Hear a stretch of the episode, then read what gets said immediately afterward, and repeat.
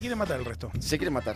Bien, eh, tenemos información sobre Hay lo que pasó información. ayer, que no lo llegamos a cubrir ayer, pero que después Sí. vimos todo lo que pasó y dijimos, ¡opa! Sí, ¡Uepa! ayer básicamente hubo represión en la puerta del INCA, el Sí. Instituto Nacional de Cine y Artes Audiovisuales, Sí.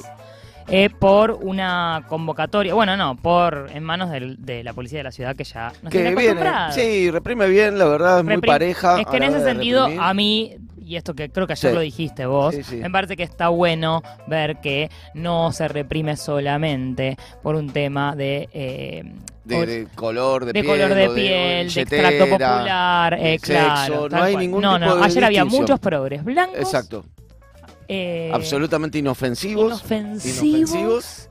Gente pura, Mucho lentes. blanca. Mucha gente con mucho lentes, mucha gente con cámara. ancho, Gente la reprimió. Y se aún la así reprimió. se la reprimió también. ¿Sabes qué? No hay coronitas, nadie ¿No? tiene No coronitas. hay Ahí doctor Martin que aguante. Sí. Ay, doctor Martín. Sí, de hecho, eh, el lema de la policía de la ciudad es, Es ese. fajamos a todos, ¿eh? dice así, de forma inclusiva, ¿eh?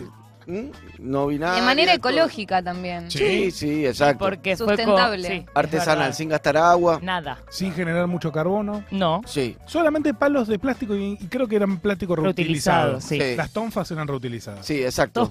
De hecho, sí. Se hace con botellas de felices, botellas de la alegría, ¿viste? Esas que juntan. Sí, sí, sí, las botellas de amor. Y con unos sorbetes Amor, de ¿cómo se sorbetes de? Starbucks también. Ah, Hicieron sí, ahí eso, un convenio que estuvo muy bueno. Sí.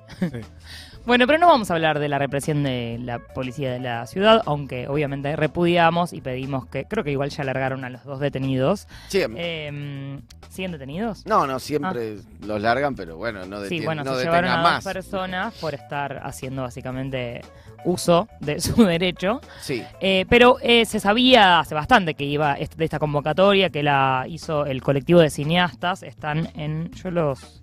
Seguí en arroba colectivo cine en Instagram, ¿m? si quieren leer sus reclamos. Pero vamos a hablar un poco justamente de eso, de por qué se estaba reclamando. por qué se estaba reclamando ayer y qué se estaba reclamando ayer frente al Instituto de Cine. sí.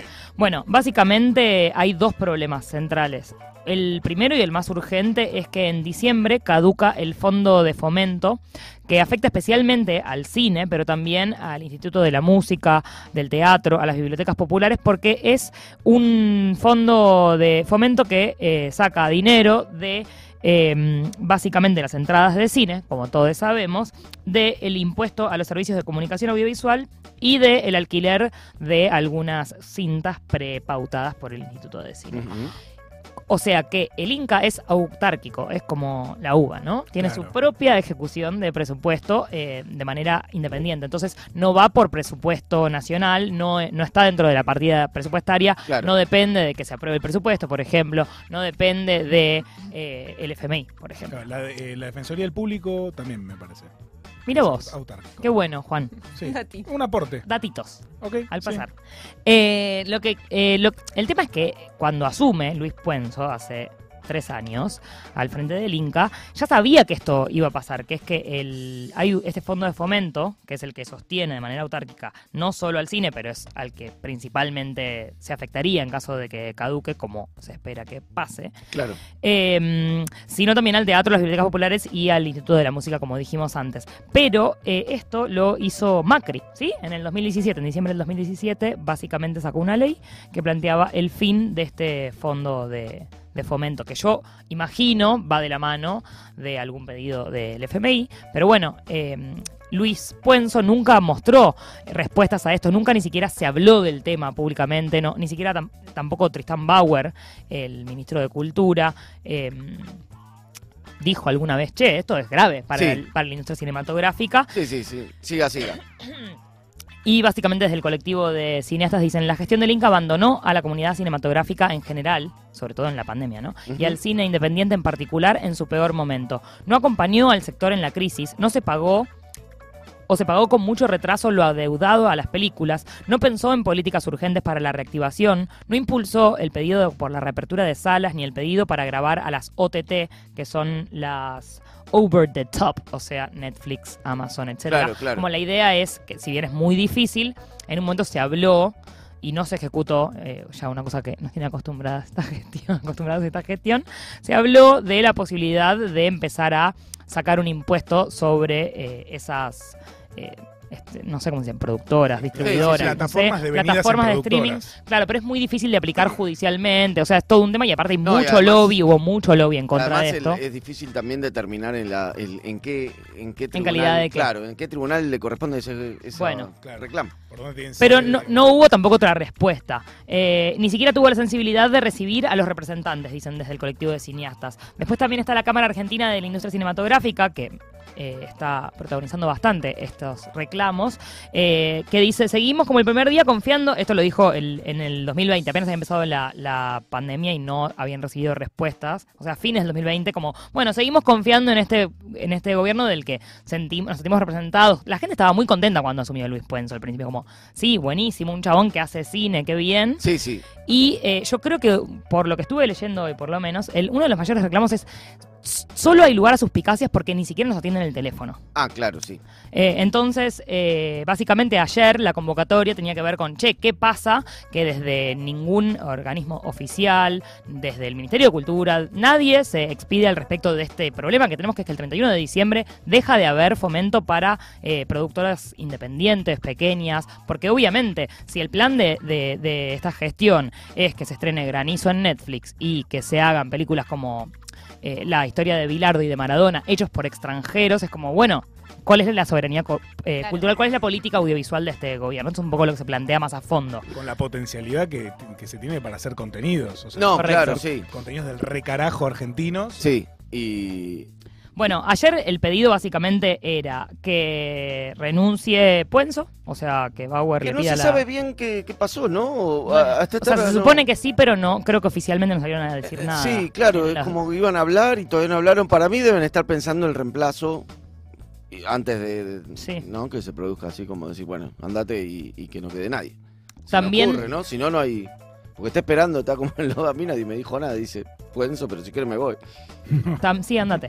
Eh, Eso sí. también eh, pedían que se vuelva a convocar a concurso para el rector de la ENERC, que es la escuela de, Sí. que depende del INCA, de Sí. realización cinematográfica, de experimentación y realización cinematográfica, eh, que está a cargo de Carlos Abate desde el, 18 desde el 2018 y está vencido, o sea, hace más o menos dos semanas eh, su puesto ya no caducó y sigue ahí y no llamaron a concurso, o sea, ese nivel de... de como de problema Sí, de interno poco el Inca. regularizado. Claro, y también piden la reinco- reincorporación de la secretaria académica del ENER, que fue despedida sin motivo hace un par de semanas, y que se retomen los diálogos entre el presidente del Inca, el próximo, porque ellos ya están tan por hecho que va a haber un, un recambio, y el Consejo Asesor, que es un cogobierno el que tiene el Inca, y que no, viene diciendo todo unilateralmente el... el el presidente. Entonces también dicen, bueno, se- que se incorpore los trabajadores de cine a sus reclamos, que se incorpore a representantes del ENER, que se, que se incorpore el Consejo Asesor, que es por ley la forma de, de Ujú. cogobierno que tiene el Inca,